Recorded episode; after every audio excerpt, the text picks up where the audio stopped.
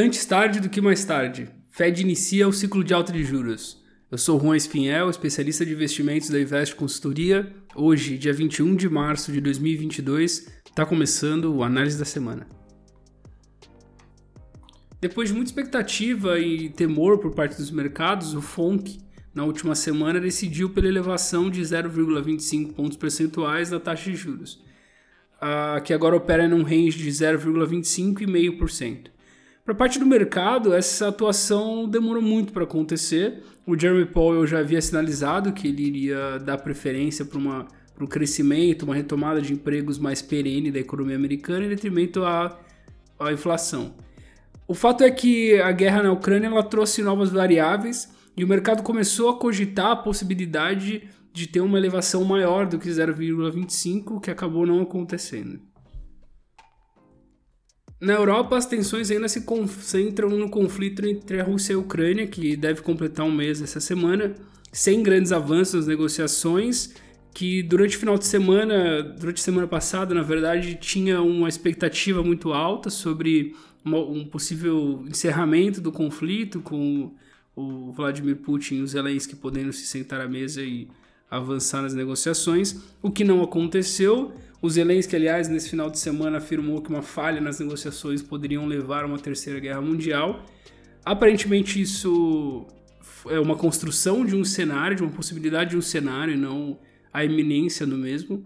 Até porque a gente não vê avanços nem do, da OTAN dentro do território ucraniano e nem uh, das tropas russas no território da OTAN. Essa semana, o presidente dos Estados Unidos ele vai para a Europa fazer uma agenda bem longa ali entre OTAN, reunião de líderes da União Europeia, com uma passagem pela Polônia também. O mercado de commodities está menos volátil do que nas últimas semanas, mas o petróleo continua avançando. Nessa manhã ele já sobe próximo a 4%, sendo a terceira sessão de alta com os investidores colocando no preço o possível desabastecimento por conta da saída da Rússia do mercado internacional de petróleo, que deve acontecer agora no começo de abril.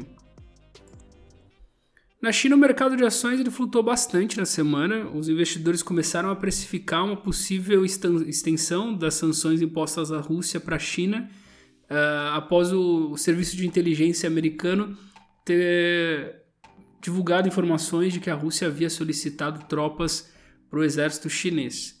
Uh, depois da conversa entre Biden e Xi Jinping, aparentemente essa questão ficou bem resolvida. A pressão nos preços das ações da China continuam sendo uh, pelo avanço de casos de Covid. A China que tem uma política de restrição muito severa e acabou congelando parte de uma cidade que é polo de exportador de tecnologia na semana passada e essa semana confirmou a morte a primeira morte depois de quase um ano por Covid-19, o que deve elevar ainda mais as restrições. No cenário brasileiro, a gente deve ter uma semana um pouco mais recheada no calendário econômico do que lá fora. A, ata do Copom, que deve ser divulgada essa semana, a gente tem a temporada de balanço que continua bem aquecida e o IPCA 15, que é a prévia da inflação de março, deve ser divulgada também. Tudo com o pano de fundo ainda sobre o cenário internacional da guerra da, da Rússia e da Ucrânia. Depois de uma semana agitada, a gente teve o Copom é, mantendo a linha do que fora divulgado na sua última reunião e elevando a Selic em 100 basis points e já sinalizou também uma alta de mesma magnitude para o próximo encontro, o que levou o mercado a correr para tentar reajustar as projeções da Selic. É, o, o Focus, por exemplo, dava o final de 2022 com uma Selic de 12,75. O restante do mercado estava um pouco em linha, talvez né, é, próximo a 13, 14.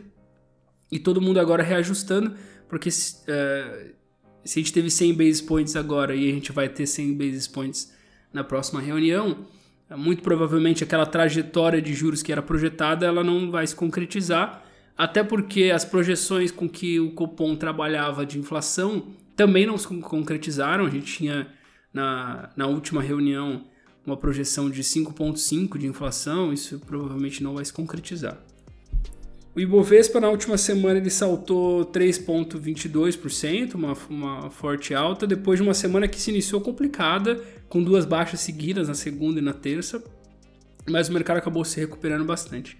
O principal assunto dos noticiários, como comentei anteriormente, deve seguir sendo a situação entre a Rússia e a Ucrânia, mas os investidores já devem olhar com um pouco mais de cautela essa ata do Copom, entender qual é o movimento que é, eles estão enxergando para as próximas semanas e também as implicações do ciclo de alta de juros nos Estados Unidos. No calendário de balanço, a gente tem como destaque a JBS, que divulga hoje os resultados, Copel e a IVEN na terça, Rap Vida e Local Web na quarta-feira, e CPFL, Sabesp, Cogna, Light no restante da semana.